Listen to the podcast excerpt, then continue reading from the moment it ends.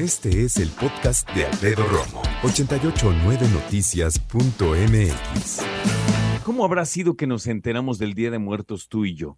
Y me refiero a voltear en el tiempo y darnos cuenta de cuando nuestro papá, nuestra mamá, tal vez nuestras abuelitas nos platicaban acerca de en qué consiste, qué es esto del Día de Muertos. Lamentablemente, muchos, muchas tuvieron que enterarse de esto por la muerte de un ser querido, tal vez abuelo, abuela, tal vez alguien todavía más cercano. Y entonces te enteras que se le pone una ofrenda, ¿no? Yo te platicaba hace unos días que se dice que en México no nos da miedo la muerte, que precisamente somos un país muy irreverente porque tenemos el Día de Muertos. ¿Quién celebra el día en que eh, se recuerda a todas las personas que han muerto, ¿no? Digo, en otros países se recuerda a las personas que han muerto cuando cumplen lamentablemente un aniversario luctuoso, cuando cumplían años, ¿no? Cuando llega una fecha importante para la familia, a lo mejor algún aniversario eh, de boda de pareja, qué sé yo. Pero nuestro país es de los pocos, en efecto, que toman la muerte de una manera muy distinta y que, por lo menos en estos días, sonreímos ante ella sonreímos ante la posibilidad de que, sí, tal vez sea cierto que van a dejar el Mictlán, tal vez sea cierto que van a cruzar de regreso a través de ese camino de flores de cempasúchil que los va a guiar hasta su casa, la que era su casa, o aquella casa que los quiere recibir, con ese camino de flores de cempasúchil que los lleva a la ofrenda, y esa ofrenda con las velas, y esa ofrenda con sus tragos favoritos y esa ofrenda con pan de muerto, esa ofrenda con flores, con comida, con amor.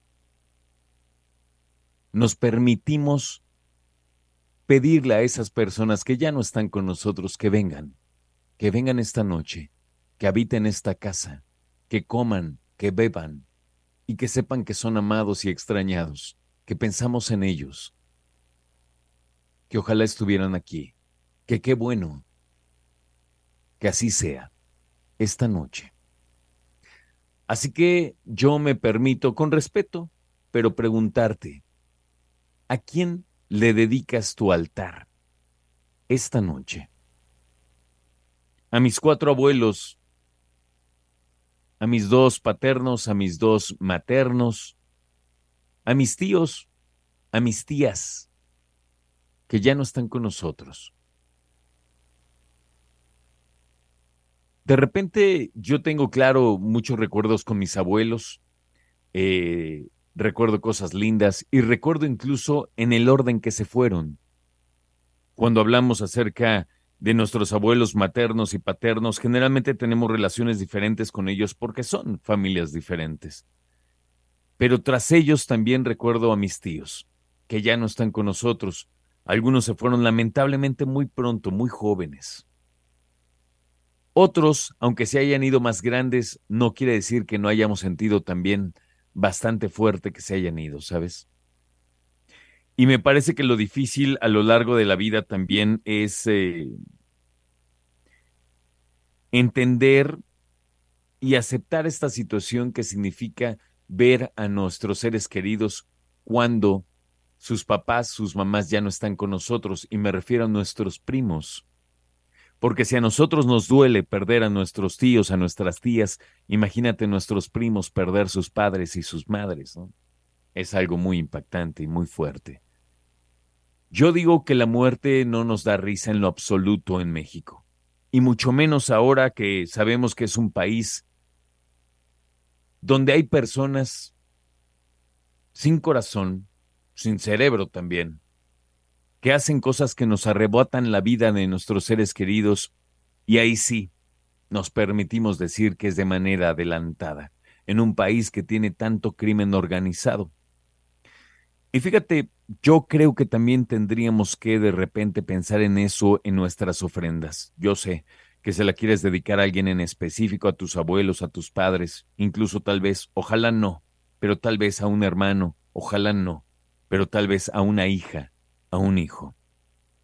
también tal vez deberíamos de permitirnos, porque es la verdad y es la situación que vivimos en este país, incluir de una manera simbólica, sin quitar mucho espacio en la ofrenda, pero incluir también aquellas personas, hombres y mujeres, niñas, niños, quienes se han ido a otra vida, quienes han muerto por parte del crimen organizado.